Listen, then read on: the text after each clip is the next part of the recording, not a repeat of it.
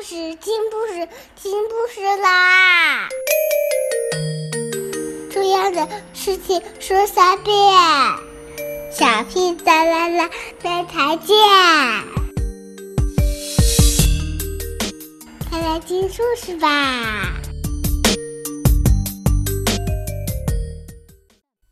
！Hello everyone, now is about Curious George. Gets a medal. I went to the animal fair. The birds and the beasts were there. The big baboon by the light of the moon was combing his auburn hair. The monkey he got drunk and sat on the elephant's trunk. The elephant sneezed and fell on his knees, and that was the end of the month. Luckily, there were cows grazing nearby cows were cattle and straw. It would mean nothing to a cow to pull the pump for him. This time, George was right. The cow did not mind being tied to the pump. She even let him climb on her back. And off they went. George was glad. Now he would soon be home, pump out the room, and everything would be all right.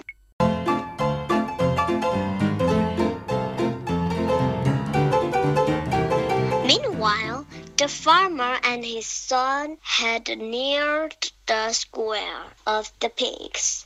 They rushed home from the fields, and now had their hands full catching all the pigs. Not until the last pig was safely back in the pen did they have time to look around.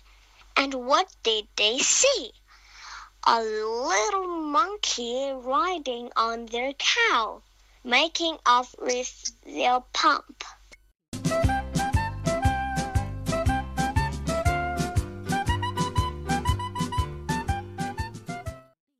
The itches was on.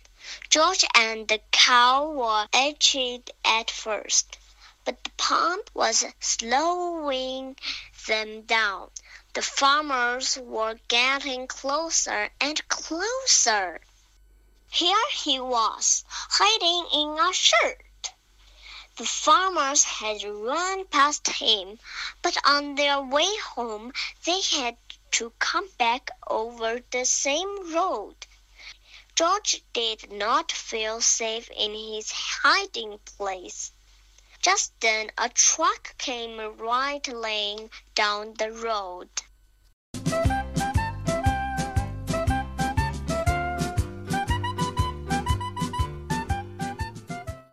He walked up the steps and into a room full of all sorts of animals.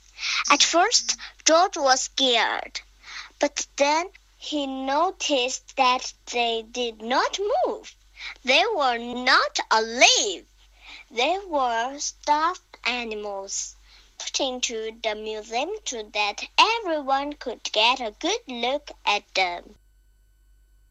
In the next room, George saw something so animals it took his breath away. It was a dinosaur. George was not scared this time. He knew it was not real.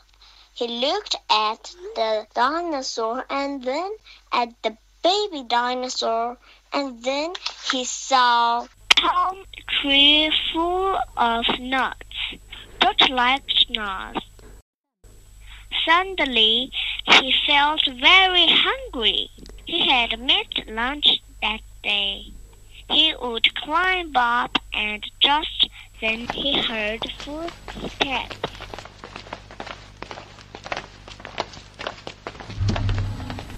He had to hide again. But where?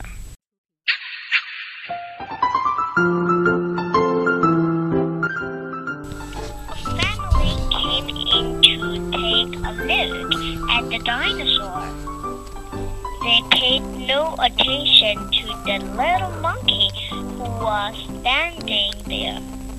The monkey did not move. He stood so still they thought he was just another dust and George was glad when they were gone. Now he could pick the nuts. He climbed up the dinosaur's neck and started to pull, but the nuts would not come off. George did not know they were not real either. He pulled harder and harder. The tree began to sway. Crash! Down came the tree on the dinosaur's head. Down came the dinosaur, and down came George. Guards came rushing in from all sides, and underneath the felled dinosaur they found a little monkey. They put him out of there and brought him to Professor Wiseman.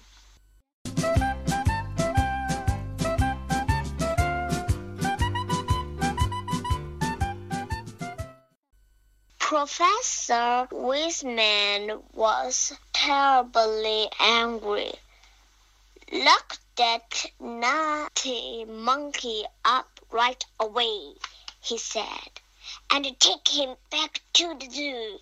He must have run away from there. George was carried off in a cage. He almost wished he were dead. Suddenly, the door opened. George! Somebody shouted. It was his friend, the man with the yellow hat.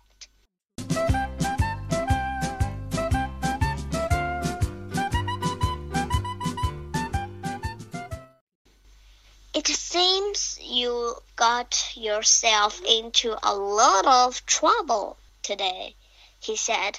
But maybe this letter here will get you out of it. It's from Professor Wiseman. He needs your help for an experiment. I found it on my desk. But I could find you anywhere. So I came over here to talk to the professor, and this is what the letter said. So, you are George, Professor Wiseman says. If I had only known. Of course, everything will be forgiven if you are willing to go. They got the smallest size spacesuit for George and all the other things he needed for the flight. Then they helped him put them on and showed him how to use them. When everything was ready, a truck drove up with a special television screen mounted on it to watch the flight. They all got on and were off to the launching site. They checked all the controls of the spaceship, especially the lever that opened the door. George tried it too. The great moment had come. George waved goodbye and went aboard. The door was closed. Professor Wiseman began to count. Five, four, three, two, one, go! He pressed the button and the ship rose into the air, slowly first, and then faster and faster, and higher and higher, until they could no longer see it in the sky, but on the screen. They saw George clearly all the time.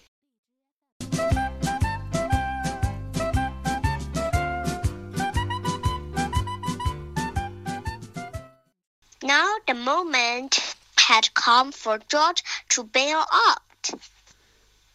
Professor Wiseman flashed the signal. They watched the screen. George did not move. Why didn't he pull the lever? In a few seconds, it would be too late. The ship would be lost in outer space with George in it.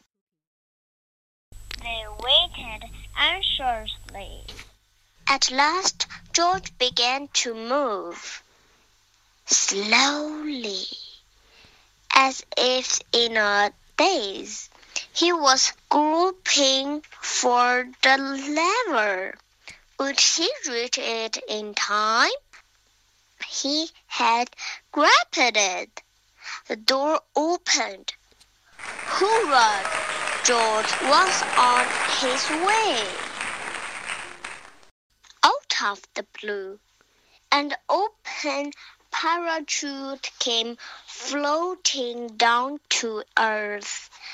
The truck raced over to the spot where George would land.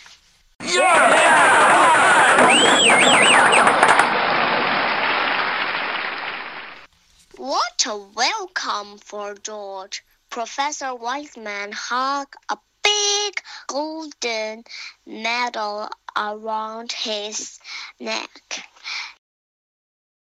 Because, he said, you are the first living being to come back to Earth from a space flight.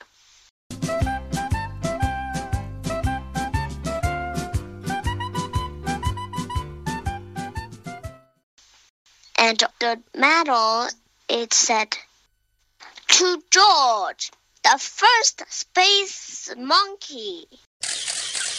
Then a newspaperman took his picture, and everybody shouted and cheered. Even the farmer and his son. I'm proud of you, George, said the man with the yellow hat. I guess the whole world is proud of you today. It was the happiest day in George's life. The monkey he got drunk and sat on the elephant's trunk. The elephant sneezed and fell on his knees, and that was the end of the month. The month, the month, the month. The end. Good night. Have a good dream.